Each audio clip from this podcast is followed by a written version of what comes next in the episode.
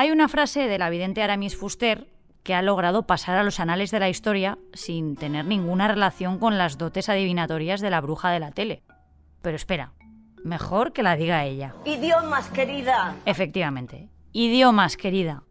Lo contaba yo hace no mucho mi newsletter, captura de pantalla, que creo que en todos estos meses aún no la había mencionado por aquí. Hablar otras lenguas es un pasaporte a una vida mejor abre la mente, te permite comunicarte con gente de todos los lugares del mundo y encima te hace más listo. Y para demostrártelo te traigo, como no podía ser de otra manera, un estudio. Soy Marta Hortelano y cada día, de lunes a viernes, quiero darte buenas noticias. Así que si necesitas un día sin sobresaltos, este es tu lugar seguro. Los buenos días, un podcast diario para ponerte de buen humor. ¿Te has dado cuenta de que cuando eres pequeño hay muchas cosas que son mucho más sencillas? O que, no sé, al menos lo parecen. Montar en bicicleta, aprender a tocar un instrumento, practicar determinados deportes y, como no, aprender idiomas. Estas son algunas situaciones que los niños aprenden más rápido y les resultan más sencillas que los adultos. Seguramente has escuchado alguna vez la frase que dice que los menores son como esponjas, ya que absorben la información y los estímulos que los rodean. Y no van mal desencaminados. Hasta este momento no estaba del todo claro por qué los pequeños presentan mayor facilidad a la hora de adquirir un nuevo aprendizaje en comparación con las personas adultas. Sin embargo, un neurotransmisor que aquí vamos a llamar por sus siglas, GABA, se ha demostrado como responsable de acabar con este asunto. El GABA es un aminoácido que forma parte del sistema nervioso central e inhibe la transmisión de los impulsos nerviosos. Es decir, su función es reducir la activación neuronal en el cerebro y nos aporta numerosos beneficios como la disminución del estrés y la ansiedad. Hace unos años, la neurofisióloga británica Charlotte Stagg descubrió que la modificación de GABA juega un papel muy importante en el aprendizaje infantil. En este estudio, los participantes debían aprender una secuencia de movimientos de dedos mientras que el equipo de investigación escaneaba sus cerebros con una resonancia magnética. Ahí los resultados ya fueron determinantes, pero la investigación se ha completado hace algunas semanas y los nuevos resultados se han publicado en la revista Current Biology. Este estudio reciente analizó la variación de niveles de GABA antes, durante y después de que un grupo de entre 8 y 11 años y otro de personas de entre 18 y 35 años realizaran una prueba de aprendizaje visual. Bueno, pues así dieron con un hallazgo más que interesante. El procesamiento inhibitorio en los cerebros de los niños es más dinámico y se adapta más rápido que en los adultos para estabilizar el aprendizaje. Por ejemplo, para aprender un nuevo idioma. En los más jóvenes, la presencia de este aminoácido se mantuvo minutos después de que la actividad hubiera finalizado, lo que impedía que nuevos estímulos pudieran interferir con el recuerdo que acababan de generar. Eso es esencial para que el aprendizaje sea eficiente, porque ayuda a consolidar un conocimiento débil y volverlo fuerte. Así que, con la demostración científica, aquí viene un consejo. Aprovecha estos meses de verano para que tus hijos intenten aprender un idioma. Elígelo, yo que sé, como extraescolares, envíalos a una colonia si puedes, o ponlos a ver pelis y series en versión original. Hazlo ahora que aún son esponjas. Y si no lo haces por ellos, hazlo por ti, que te podrán ayudar en todos los viajes futuros, pues como intérpretes. Hmm, esta historia tiene emoción, suspense, un exquisito toque sonoro y personas reales que cuentan sus vidas, los mejores ingredientes para un buen relato. Bueno, pues tú, que disfrutas con narraciones como estas, puedes acceder a Sonora, la nueva plataforma de podcast de ficción y documentales con una oferta especial. Tu suscripción anual a este periódico y un año de Sonora por solo 49,99 euros.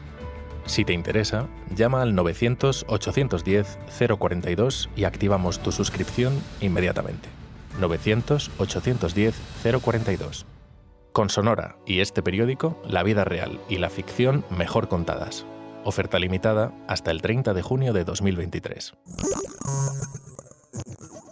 A la persona extraordinaria que traemos hoy la hemos conocido gracias a nuestra compañera Laura Peraita del diario ABC.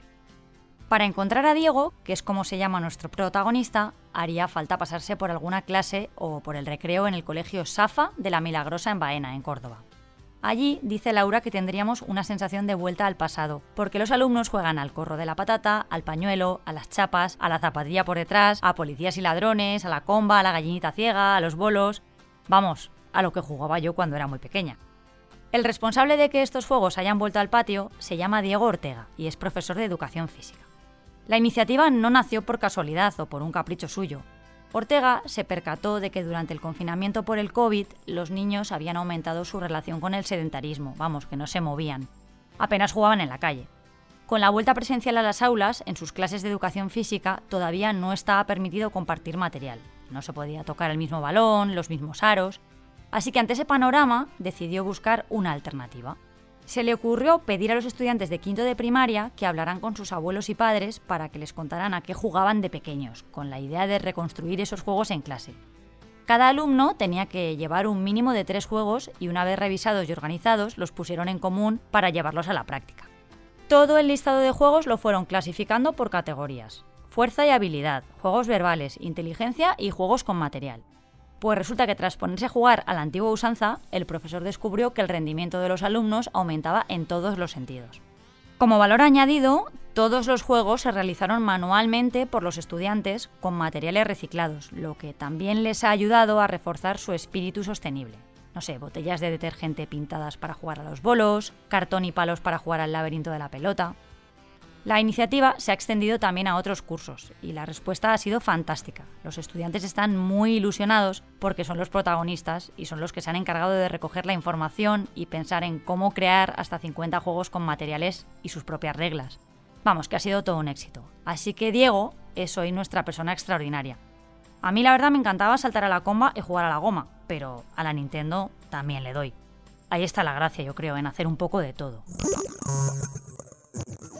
Tal día como hoy, 19 de junio, pero de 2001, la Fábrica Nacional de Moneda y Timbre acuñó la última peseta.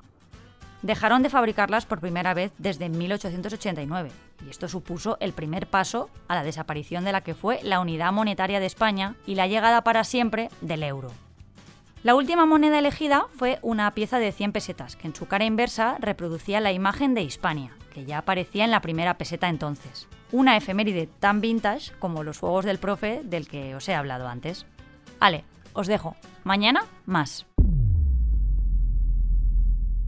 Muchas gracias por escucharnos y gracias a ti, Marta. Un placer. Recuerda que si te ocurre algo bueno y quieres contárnoslo, puedes escribir a losbuenosdías@lasprovincias.es. Este podcast ha sido escrito por Marta Hortelano, la edición es de Amalia Yusta y Paco Sánchez, el diseño sonoro es de Rodrigo Ortiz de Zarate y la producción de Miquel Abastida y Tamara Villena.